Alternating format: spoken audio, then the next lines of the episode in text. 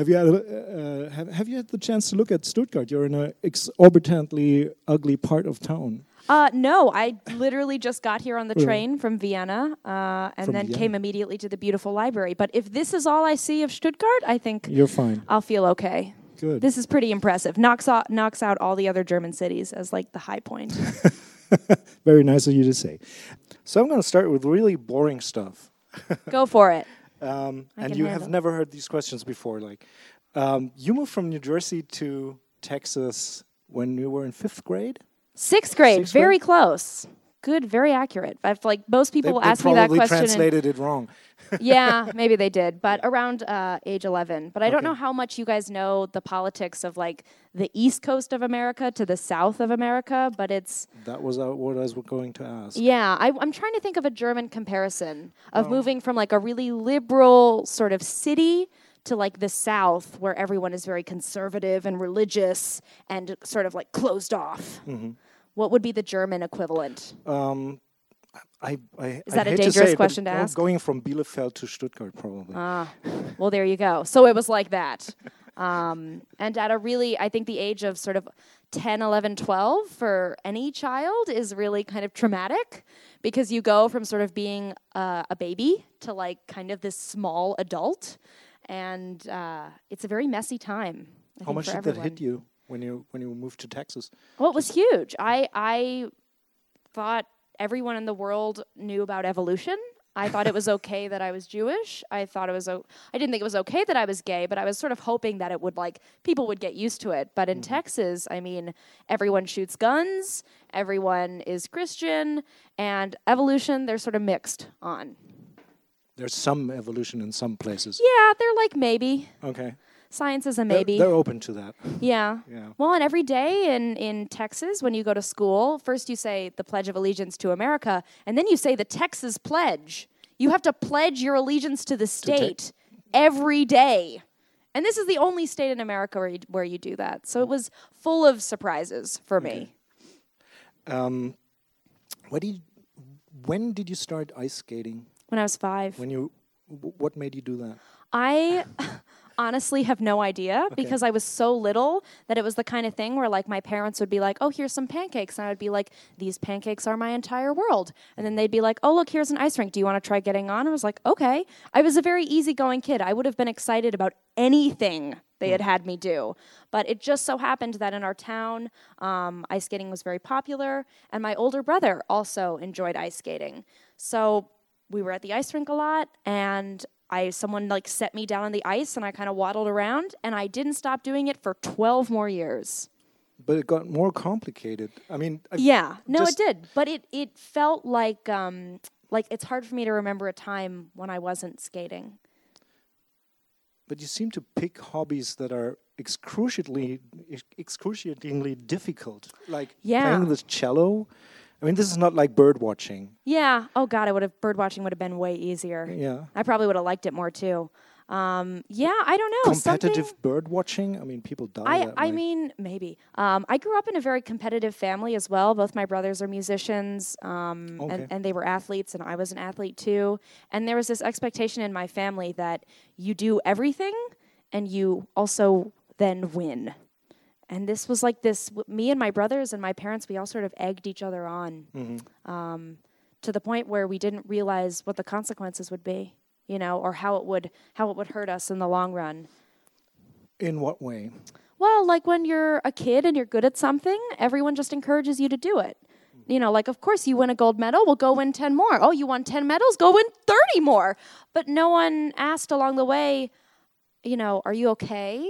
How are you feeling about winning all these medals? Do you actually like winning these medals? It was as if just I was accomplishing goals for everyone else and not for myself.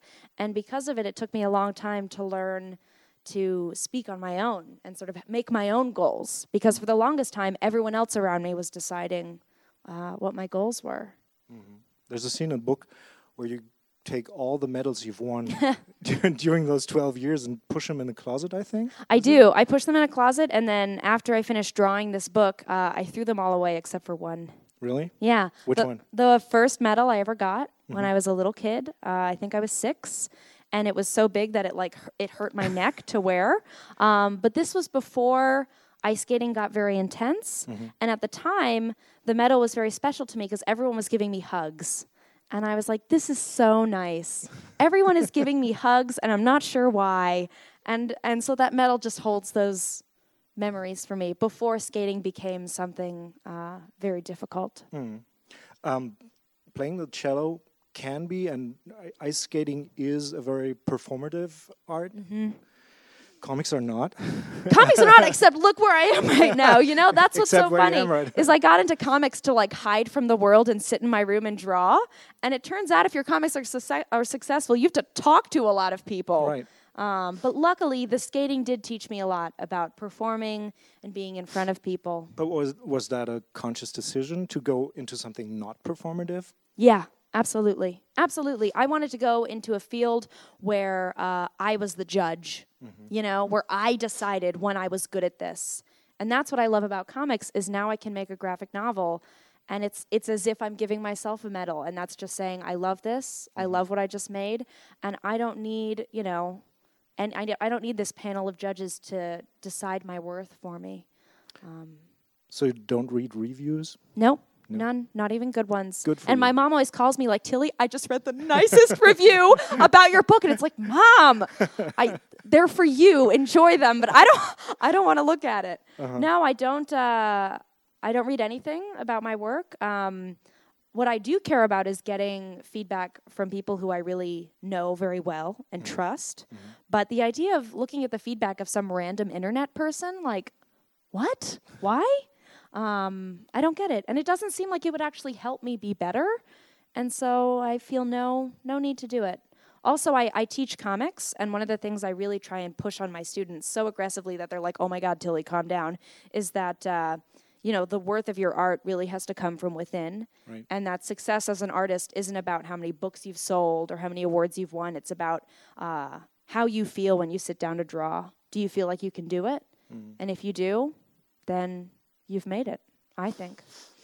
I think so too, but I see a lot of people getting very upset about uh, people commenting online on their work, and, and they do web comics, so there's uh, the comment section is open. Um, yes. Well, and it's difficult now, right? Because nothing is separate anymore. Right. You know, on our phone is everything from what people think about our books to what our friends are saying to what our parents, you know, our whole lives are kind of mixed up.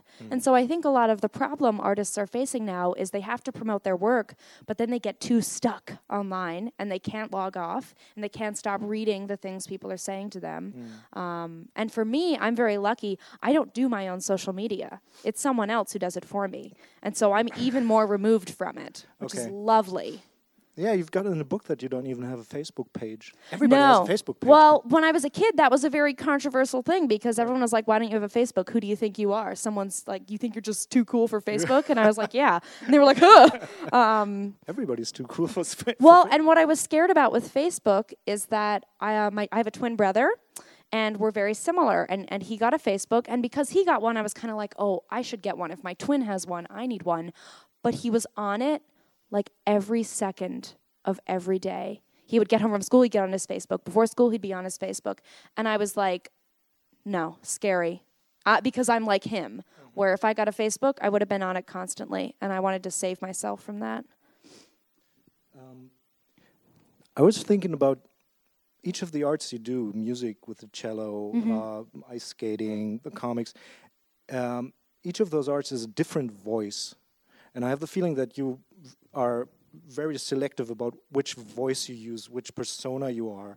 I, I, I- That's very I, I, know you're from No, you're nobody, right. but That's very um, interesting. No one's ever actually brought that up to me, but it's true. Yeah, I Um, am. I'm very selective. And I only allow a specific part of myself out. Like this book is a memoir, but it's nothing close to the full experiences of my childhood um, because that's sort of no one's business. But for this book, I was prepared and willing and interested in letting out a part of myself and kind of a part of my voice.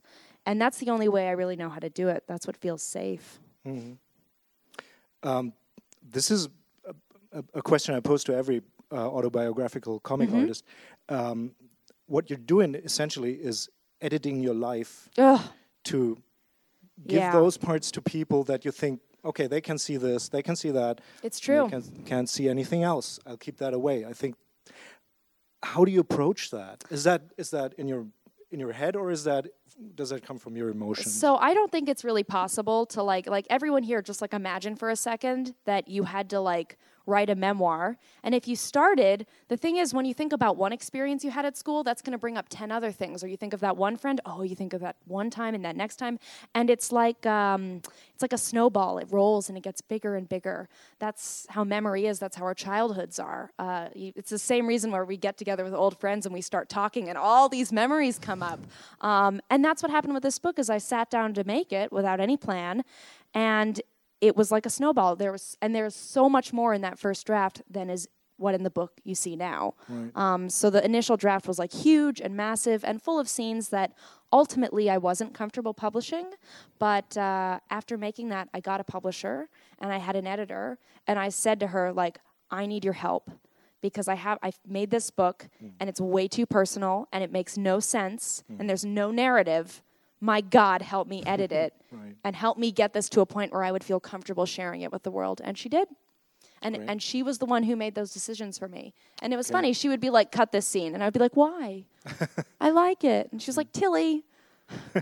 are we gonna are we gonna edit or are we gonna edit? And so I'd be like, okay, okay, we'll cut this scene, fine. Um, but it's funny. I have this And stack you of just trusted her on that. I did. I did, and I, I, ta- I, before we sort of started that process, we spent a long time just talking with each other because we had to build that trust. And she's, she's the editor I still work with, and spinning was like has bonded us for life. she, she knows me intimately. Okay. So you you have a, a regular back and forth with an editor Mm-hmm. on all the books. Yeah, pretty much. Yeah. Was was spinning uh, a book that you had to get out of your system to get to the other voice? If I see on a sunbeam, Yeah. this is it was Absolutely. is that the cork that had to get out of the bottle first? I think so. I think so. And with the book I just finished, uh, that comes out next year, which is like on a sunbeam only further. Um, yeah, spinning uh, sort of opened me up. So when you say first draft, you had a first draft. So did you, did you thumbnail the whole book? No. Did you did you write it out in boring. longhand or? No, no, I just got my final pages and got a pen and drew it. So there's a whole book that's done, and you ripped out all the pages you didn't need, and Yeah, yeah, I have like so a had, like, stack of unused pages. 1,200 pages before you got There, this brick. there were a lot, and there were a lot of pages where I did all sorts of funny things. Like I would start to draw a memory, Mm-hmm. And then I would be like, "Wait, I can't remember the rest." So I would like draw half the scene and then just stop Mm-hmm. because I couldn't remember it and move on and come up with another memory. So it's very disjointed and weird. I only have one copy of the of a printed version of that initial draft, but no one will ever see it. Sounds great though. Yeah. It, I mean, it's a fun way to work, right? Because I think a great uh, motivation for creativity is feeling free and feeling like, um, you know, your idea grows every day and just waking up every day and asking myself, what's a memory I have? Can be one page, can be 20 pages, can be silly, can be dark, can be serious. Um, and it just grew from there. It's funny because uh, when I was reading the book, I I, I thought it's. I, at times, I wasn't sure what it was about. I mean, you know, what's the focus? Is it is it figure skating? Is Mm-hmm. it coming out? Is it coming of age? Or is it about memories? And I think Yeah. a large part of it for me when I read it was about memories and how we process process them. Yeah, I think so. There's some scenes in there which I think are um, pretty much genius, where you just leave faces off, like Grace, the Oh. character Grace you mentioned there. Yeah. Like she's mentioned throughout the book, but you never see her face. Yeah, this is a girl who uh, bullied me in school. Yeah, I never draw her face. You say stuff about her that we never see, like what she wrote on the bathroom mirror, Mm-hmm. and we never see it. And it, it's it's like peering into somebody's memories and thinking like, oh, maybe she'll get there. Yeah. Well, and it's because memories are so imperfect. That's what I hate. This is just a personal feeling. Like I don't think it's it shouldn't be a judgment, but I don't love when I read memoirs and everything is very neat and it's like and this is where the day began and this is where the day ended. It's like whose memory is like that? You know? And it's like the girl who bullied me, of course, I don't remember how her face looked perfectly, but I remember her fists and I remember her legs and her shoes and all these random details. Um, and I wanted to tap into that. I wanted to be honest with how memories actually are. I didn't want to pretend like I knew more about my childhood than I do. Okay. I was thinking for a while that maybe we're just not trying to uh, either draw somebody you who, who hurt you, Mm-hmm. or uh, that you maybe try to keep them anon- anonymous. Yeah, it's that too. Yeah, it's kind of all of the like this editing process of keeping stuff where you want it. Yeah, and you need it everyone-. Everyone in the book who's violent in any way is never drawn fully. Right, your aggressor in the, Yeah. in the sexual assault scenes. Yeah. It's like just this blob I of know. lines. I know. Well, and, and one thing I wanted to do, you know, when we talk about stories about trauma, Mm-hmm. um, I always want the focus to be on the person who it happened to, not the person who's doing it, because I think it's their story ultimately that perseveres. Um, and so I didn't want the focus to be on someone who's evil. I wanted to, the focus to be on someone who got through that, Right. you know, because I think I'm much stronger than he is. I'm much stronger than Grace. And so I deserve a fully formed body, whereas I don't think they do. Mm-hmm. That's a good judgment call. Um, so you're actually still really drawing with lines on paper. This is not digital. No, yeah, yeah. It's lines on paper, and a lot of the tones are done with uh, ink wash. So I just Great, take some yeah. black ink and mix a little water, and blah, blah, and then uh, you know. Do you do this on an overlay or is that No, what I do is a little weird, actually. Um, on the back of the page? on the back of the paper, I Oh, flip that's it so great over. because I flip it over. We, who we had here like Yeah, half a do they do ago, it does too? exactly the same Yeah, thing. I love doing that, and then you just have It's to great. flip it. But Yeah. yeah, it's much easier, and it saves you paper money because I don't need an extra sheet of paper to do the ink wash. And it looks great if you put it on a light table and have it shine through. That's really exactly see, what I do. Where you go. That's, good. exactly it. Cool. Yeah. Let me also pull up, just so you guys don't have to Mm-hmm. stare at this one image. You can look at other pretty art that I made. Here we go. We're going to do some German here. The. Someone told me what. Vollbildmodus. What? Well, it's a very short German word. That one? Only like 16 syllables. Trying to find full screen. Oh, is it in that one? Oh, there it is. Volbild modus. Yeah. Nailed it. Nailed it. Just so you can have something nicer to look at. Right. Right. Yeah, I was looking at that, and uh, and I thought that's maybe how you do it, uh, because overlays are a pain in the ass to do. Well, but so for that that story right there, Mm-hmm. that second page is or that first page is from my second book. I love this part. All the watercolor I did directly on the This is on directly the on the, line page. art. Yeah, Okay. Mm-hmm. because I didn't yet understand what a layer was in Photoshop or why one would ever need such a thing. Production artists on the book No, hated I don't you. even know what that is still. so I was like, let's, if I want there to be color, you just put the color directly on the lines. And actually, it's nice because I sell these originals and people love having the color and the line art together. Yeah, right. Um, when in the process do you decide who to draw and who not to draw? What do you mean? Giving them faces Ah, oh, know, in the moment. in the in the moment. It's This is because there's no like- planning. Because Yeah. there's no planning. Yeah, Okay. Mm-hmm. it's uh, it's all about instinct. And if I'm drawing and I start to feel nervous or a little tense, Mm-hmm. that's usually a sign that I need to move on and that I shouldn't keep drawing. Okay. But if I'm working on uh, like a figure or a background and I'm getting interested in it and I kind of want to see it more, that's when I elaborate. That's when I do details when like you this. do the detailed stuff and more black, uh, solid blacks. Yeah, it's all like about that. a feeling. Like when that right page is from my sketchbook, and uh, I was just having a blast because it felt good. It Mm-hmm. felt really easy. And then there were pages in spinning where when I was working on it, I did not feel that way. Mm-hmm. You know, I had to just find a way to get through it. Really. I could see that. Yeah. So there's absolutely no planning, no script, no scribbles. I've never no- scripted. I didn't script on a. I've never scripted any of my books. Okay. And even when I make thumbnails, it's to appease my editors and get them off my back, and then I don't use them. Okay. I even with the book I just finished, she was like, "My God, Tillie, we do so much editing. Could you just plan a book for five minutes, please?" And I was like, "Okay, fine." So I penciled. I penciled an entire book for her, Mm-hmm. and she was like, "Great, I love it. It's perfect." And then I drew a completely different, Different book. book. I didn't use any of those pencils. Do you you use a fairly straight uh, a grid that you work on? Is that In spinning, I do. Yeah, Yeah, because in my childhood was very gridded. Is very regimented. Um, whereas in like a lot of my other work, it's much more Right. fluid. Yeah, I've seen it on a sunbeam, which is the only other book I've seen. Yeah, Yep. yeah. Um, it's all about. I think the panel layouts and the composition of a page should all be based around around the emotion you want to convey. okay. Um, and with something like on a sunbeam, so much of it is about uh, openness, and so much of spinning is about loneliness and conformity and rigidity that it had to be on the grid.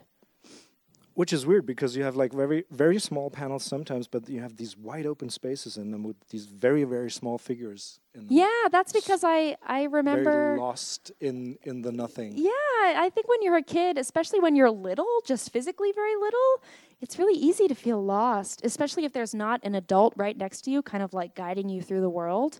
Um, I think that's an, ex- an experience we all know the first time we're sort of alone in a place and no one is helping us and no one is kind of caring for us. It's, it's shockingly lonely, and that's something I, I really bring up in the book. Right. Um, there's like structurally on the page, you do like some very, very nice stuff there. Uh, the one thing is when uh, you first see Rosalind, Oh, yeah. Oh, my God, she was so cute. when you don't show her for a whole page. This is like Yeah. a whole page of Yeah. text. Oh, it, yeah. Where you don't see her. Yeah. Why did you do that? Well, Just because to get that cliffhanger for me. Well, it's like, a, it's a little bit about the cliffhanger, and when you um, when you first see someone who you like, you know, you like like. Mm-hmm. Um, I don't know if you guys feel this way, but honestly, sometimes I would get so flustered. It was as if I couldn't actually see straight. You know, I was so nervous and kind of sweaty and, and red faced. Mm-hmm. And that the moment when I did actually calm down and look at her was like a single moment in time. I Mm-hmm. don't know, something about it, th- like time ceased to exist. It was just Something her. that's frozen. Yeah, it was frozen exactly. So. I needed to have just that text and that anxiety of like, oh my God, where is she? Is she going to come near me? Uh, you know, am I sweaty? Oh my God, huh, I'm fat. No, I'm skinny. No, I don't know. Uh, and then she comes up, and it's just like you stop. And uh, and I like that. I think people forget that in comics you don't always have to have drawings. Right, right. You can just have text and I think it's very relatable. Yeah, I, way. I wanted it to um I, I wanted the book to feel as authentic as it could be Mm-hmm. because otherwise it, I don't see much of a point in making a memoir unless you're really trying to convey how you actually felt in that moment and I think that's what people can relate to. I mean it's it's not very relatable to just say oh yeah I liked a girl. You're like yeah okay congratulations. you know but it's relatable to talk about the feelings that come up when that person is like walking by you. Let's jump back to when you decide to do comics. When did you decide to do comics and why? Um, I had uh, I was about to turn 17 or had just turned 17, and uh, I had never made a comic before. I was in art classes at school, but I wasn't very good. Um, my art teacher was continually disappointed in me. I tried to draw drapes once, and it didn't work The out. guy in the book? No, different art teacher. He was nice, but I had a lot of other art teachers that were just like, like just finish the painting so I can give you like an okay grade and we can not look at this again. Um, but there were always kids in my class who were amazing, and they were like, "I'm the future of art," and I was like, "Oh, okay, sure, you totally are." Um, but randomly, and maybe not so randomly, I don't know who here knows who Scott McCloud is Everybody. um, everyone. And uh, my dad was a huge fan of Scott McCloud's books. oh, okay. And he saw that Scott McCloud was doing a class uh, and signed me up for it. That's nice. And I went to the class. It was a two day workshop. Mm-hmm. And I have not stopped drawing comics since that workshop. And what happened in it is nothing. Um, you know, it was monumental to me, but it doesn't sound monumental. All that really happened was I we drew some comics, me and the classmates and Scott, and I remember he looked at the comic and you know, looked right in my eyes and said, "This is very good." And it wasn't, but he said it was. And he he believed in me. And I was like, "I will never stop doing this. I love it." I loved it so instantly, um, even though I knew I was no good at it yet. I went home and quit skating soon after and spent all my time making comics. You went to Vermont to the Center for Cartoon I did. Studies? One of the only comic schools in the world, Right. uh, two year comics program in the mountains in Vermont. Mm-hmm. It was wonderful. Uh, and everyone in my life was like, oh my God, yeah, this is going to be a huge disaster. You're not going to college. You've only been drawing comics for like a year. What are you doing? Go study, you know, economics or something. And I was like, no, no, I'm going to comic school. Right. Um, and I did, and, and it was just remarkable. Were there any teachers that influenced you, or just classmates? Or Yeah, Jason Lutes was one of my teachers, Lutes, the author of Berlin, um, among other books, as well as James Sturm, uh, who's another. another great guy. yeah, he was he was the reason I started spinning. I I told He's mentioned in the book. Yeah, I told James when I was working on the project, he was kind of like my, uh, we call him an advisor. He was my personal advisor for this project. And uh, I told him, like, I can't do it. This is too hard. I want to do it. I want to do this more than anything, and I can't. And he was the one who just, he literally just like, you know, patted me on the back, made me dinner, and Sin. played games with me. And we read books, and he distracted me and let me feel relaxed. He never once said, like, you're doing it wrong, you have to make this better. Hmm. He was nothing but supportive. Was he in Vermont back then? Because Yeah. I knew him in Seattle's. Yeah, no, he's in Vermont now. Ah, okay. So he was, I would go to his house. He taught me how to play backgammon. And, uh, you know, all he told me was every day just draw and Uh-huh. don't worry about it. And he was right. Are there any artists that influence you? I've, I, s- I see, maybe that's Jason Lutes, but uh, uh, I see a lot of Ligne Claire in there. Who? I s- Ligne Claire, the, the French Tintin, Oh, stuff like that. yeah. Yeah, there's some of that Um, in there. With the I see some manga. I, Yeah, there's definitely manga. I read a lot of manga as a kid. yeah. Um, but I because I didn't read comics that much as Mm-hmm. a kid and started making them kind of late, maybe, but uh, although it's never too late, I, I don't know who my influences are exactly. It's a Okay. Mm-hmm. it's a question I always struggle with. Um, I mean, I watched so much TV. I watch The Simpsons incessantly. I'm surprised my comics don't look like The Simpsons. Obviously. yeah. Um, I mean, yeah, like where's Bart in this? Although I can draw a perfect Homer Simpson at any time. Um, Well, actually, the backgrounds with the ice skating rings, yeah, yeah, I don't those know. I definitely Okay. Did read a little bit of manga um, and a couple graphic novels, but it was the drawing of the comics that that really got, Got me into there. it. Yeah, Uh-huh. yeah, So you just found your own style. I did. I sort of did, and I think I think that's okay. That's great. You know, and I but I tell other artists that they they often start to study too much, and Mm. it's like you don't have to be your the person you love. You don't Right. have to be anything just besides yourself. Right. Yeah, Good decision. yeah. I don't have a lot more. I have. I, I got to go back to structure because I'm. A, I I love structure. Talk about structure. I'm Uh, um, as there's two scenes in there where you really like. There, you're on top of your game there. Um, what scenes? You don't know them? I, know them. I've drawn. I've drawn like th- how many books since the, since spinning came out? It's all very far gone. It's um, it's the um, it is. The Is it the little panel one? The little panel one where you have the. Do you want me to read that? I have that in the PDF. That would be great. Yeah, you guys want to see this one? This one's fun. I get to curse a lot. That's good. Yeah, you're gonna have to help me. Failing, failing, failing. Okay, so you make that full screen. I need my English spinning. Thank God you did that. Chaos. Yeah, as the author, I can break anything and it's okay. Alrighty. Let's find this here scene. Where the heck? Oh, you're starting there. Okay. No, yeah, no, we're I gonna see. go ahead. Punch ahead a few. Uh, like But I don't want to read that. Forward, forward, forward, forward. stop, stop, forward. stop, stop, stop, stop. Go back. We have to read that. No, no, you don't have to read that because I, no, I just wanted to show it Oh, to yeah. to the audience because you're going from a widescreen panoramic shot Yes. and then you go forward and then suddenly we're in like this little little tiny little and it's the whole page is like these tiny and now we get like three Yeah. pages of tiny little panels Here, I'll read it. yeah You can. Uh, oh, does that click? I'll lay back. Yeah, there you go. I can use that even better. I forgot this existed. All right, start the fucking music. Everyone, please welcome. Who chose this pose? This is dumb. Tillie Walden. Backspin. Stay steady. Hold check. Left outside counter, power pull, crossovers, arms, arms, arms, spiral. Is my tampon leaking? I feel something. Is it leaking? Can they see the blood? Fuck, fuck, fuck. I feel something. It's definitely leaking. The judges can see my crotch. So can the audience.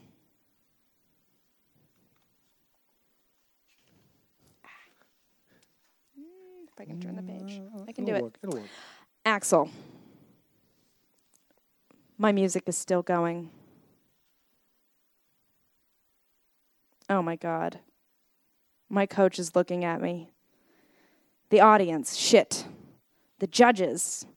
I've never fallen in competition before. You fucking idiot. You fucking idiot. Camel spin, shoot the duck, footwork, sit spin. I'll probably get fourth now. Mom, Twizzle. Caitlin will be disappointed. Don't cry. Mom will double Salchow. Don't cry. Your makeup will be fucked and everyone will see. Thank you, Tillie. Clap, clap, clap, clap, clap, clap, clap. Get me off this fucking ice. This is pretty great. That's what's going through the ice skater's mind as they're Right. especially when you're on your period. It's always problematic.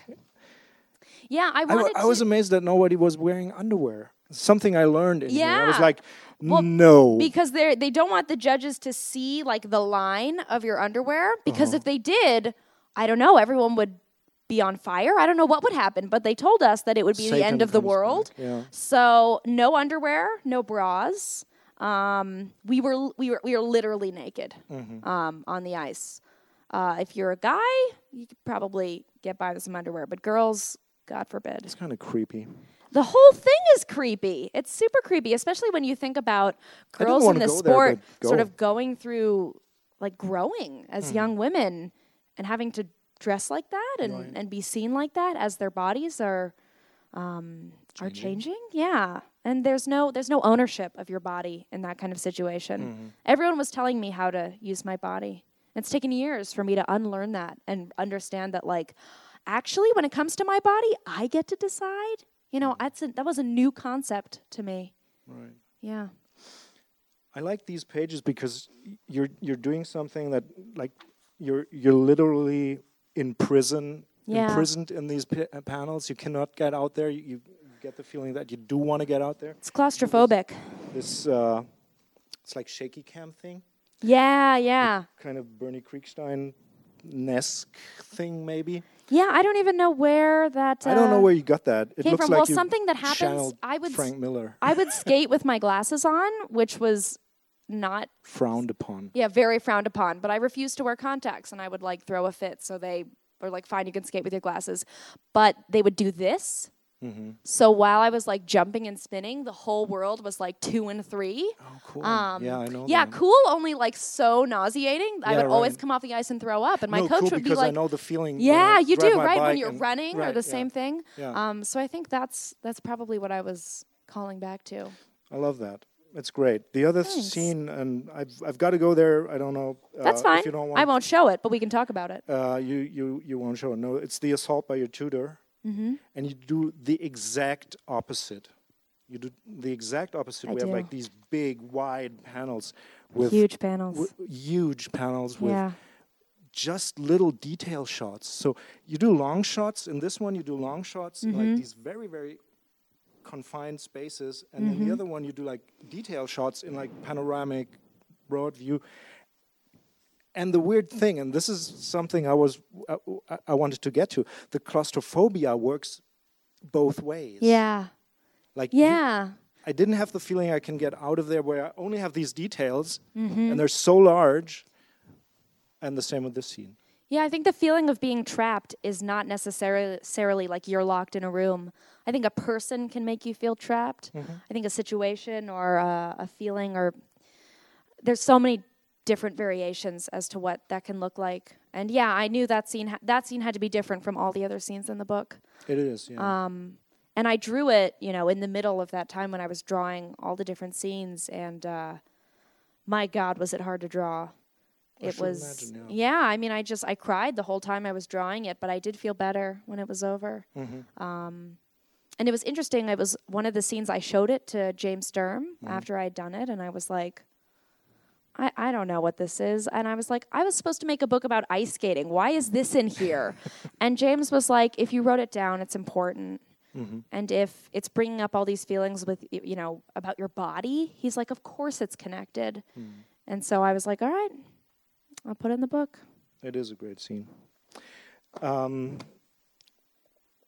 that's pretty much the conclusion of all my questions. I have one one question about ice skating. Yeah. And I'm not sure if this is because I'm I'm from the small town next to a lake, and I, I know zip about ice skating, but sometimes the lake would freeze over, and we Yeah. had like skates, Yeah, sure. and we would like Go, play from, around, sure. No, go from mulled wine stand to mulled wine stand. Oh, well, And, that uh, too. then, um, and uh, and I'm an editor too, so sometimes something sticks out to me, and I'm like, hmm, I don't know, are these special shoes that uh, uh, skaters use? Because the ones I had had like these.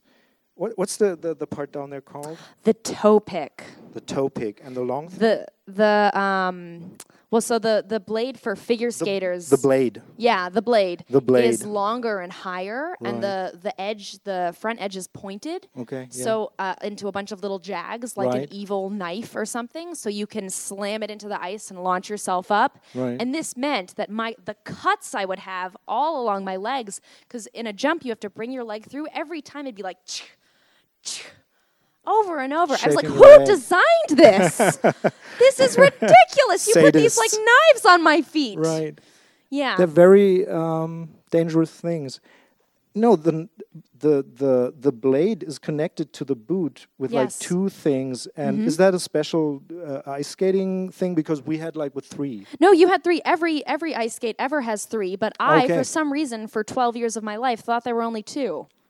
I have no idea why. I always just thought there were two. Okay, okay, good. Then So I was like, I was been wrong about ice skates my whole life, and so I was like, well, then I should put the wrong thing in there. I have had so many emails from Really? figure skaters like, excuse me, excuse me, you got the ice skates wrong. And it's like, yeah, I got a lot Really? of stuff wrong when I was a kid. Whoa, Yeah, yeah. that's I didn't, you know, I wanted to. Kids get things wrong, Of and course, our, our do. visions of, of things are weird, weirdly screwed up. So yeah, for some reason, despite wearing ice skates constantly, I always Because I had- imagined there were two. okay. Because I, I wore my grandmother's ice skates, of Yeah. course, because it, Oh no, they, They all fit. have three. You're totally right. I was the one who was wrong. okay, good. So sorry. No, it's fine. I'm glad you pointed it out. It's I love that uh, that part of the book that it's that it's wrong like that. I, it's very true to the experience I had. It is a wonderful book. I Thank really liked it because it is. I, I mean, you're not you're not so far removed from the subject. Yeah, Um, this didn't happen that long ago. so it rings true, and um, much truer than if I would talk about me being like 12 or something, Mm. where a lot of stuff is gets lost and through filters and memory Yeah. works different. And uh, and I was amazed how how well you uh, go into the process of remembering and trying to remember, and then Yeah. sometimes sometimes just stopping to remember, like in this scene where you just stop and then there's a half page of blank, Yeah. and you don't want to remember, maybe.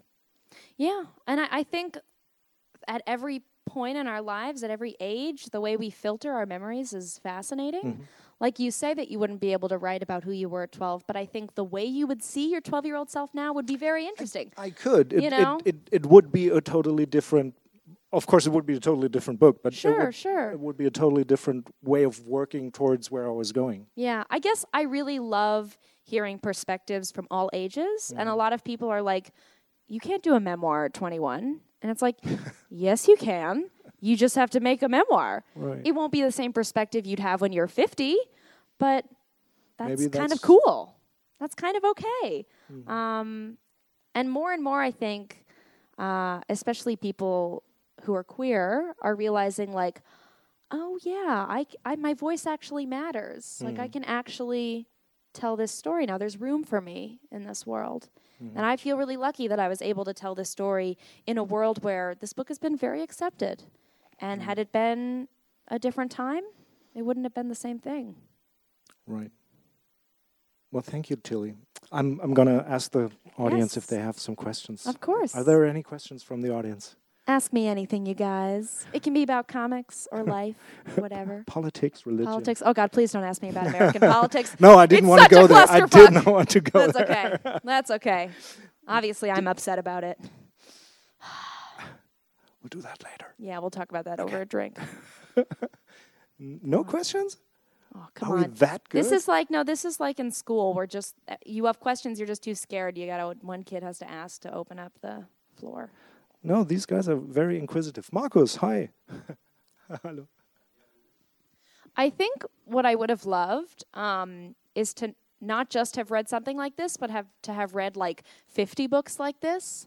I think what's kind of sad right now is that we're getting more diverse books with more diverse narratives, but there are a lot of kids who have like one book that they can connect to, right? There's one book with a gay character, there's one book with a trans character. But what I really wanted as a kid was a whole world. I wanted to see lesbians of all shapes and sizes, in all different kinds of relationships, in every walk of life. But that I didn't. I wanted a library. That's what I wanted of only like gay stuff.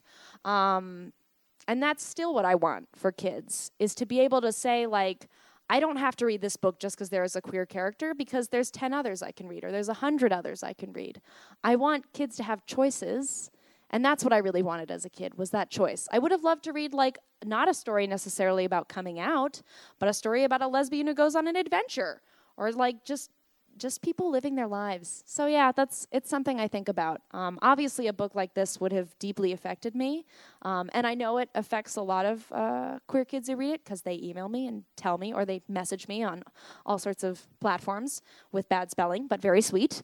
Um, so yeah, but it's uh, yeah, that's that's what I really crave is like variety, um, just a vast, a wealth of narratives like this.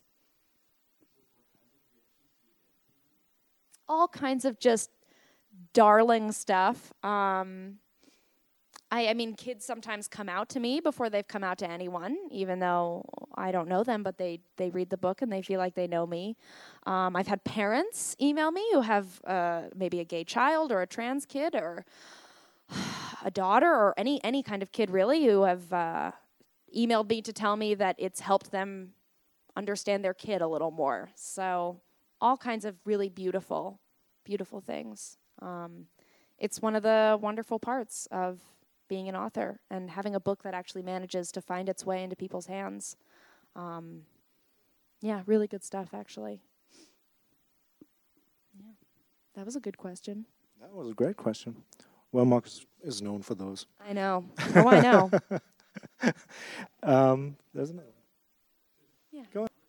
Yeah, so we're working on it. Um, the first thing I will say about On a Sunbeam is it was first published as a webcomic, so you can read the entire thing for free online if you so desire. Yeah. Yes, I, I agree with you. I'm just saying, if there's anyone here who feels like it, you can go for it. Um, we're facing a bit of a challenge because it is a huge book and it's full color, so uh, it's very expensive to produce. But me and Reprodukt, who published Pirouetting slash Spinning, we're working on it, um, and it will it will be in your hands soon. That's great. Thank you. Thank you. I, I love to hear that because it's not just a book for lesbians or ice skaters or for someone who's 22. Like it's it's for everyone. really. That would be a great niche for yeah. lesbian ice skaters. We have like oh, there's like great. two of us, That's so I wouldn't well, sell any books. About 20. Yeah. Worldwide. I did get an email from a woman who was like, "Oh my God, there's another one. you exist." It's like, "Yes, I do. yes, I do." That's great. She was really cool. okay. Yeah. Well, thanks everybody. Thank you, Tillie. Um, Thank you. Are, are, there books for you here to sign, or did they not? I have no idea. No, that. Oh, they didn't deliver. Okay, so maybe that is a bummer because I have mine. Unless oh, you brought your book, yeah, People I'll sign the books that you brought. Books. Okay, for sure. Let's do that. I got my pens again. Thank you very much, Tillie. Thank you.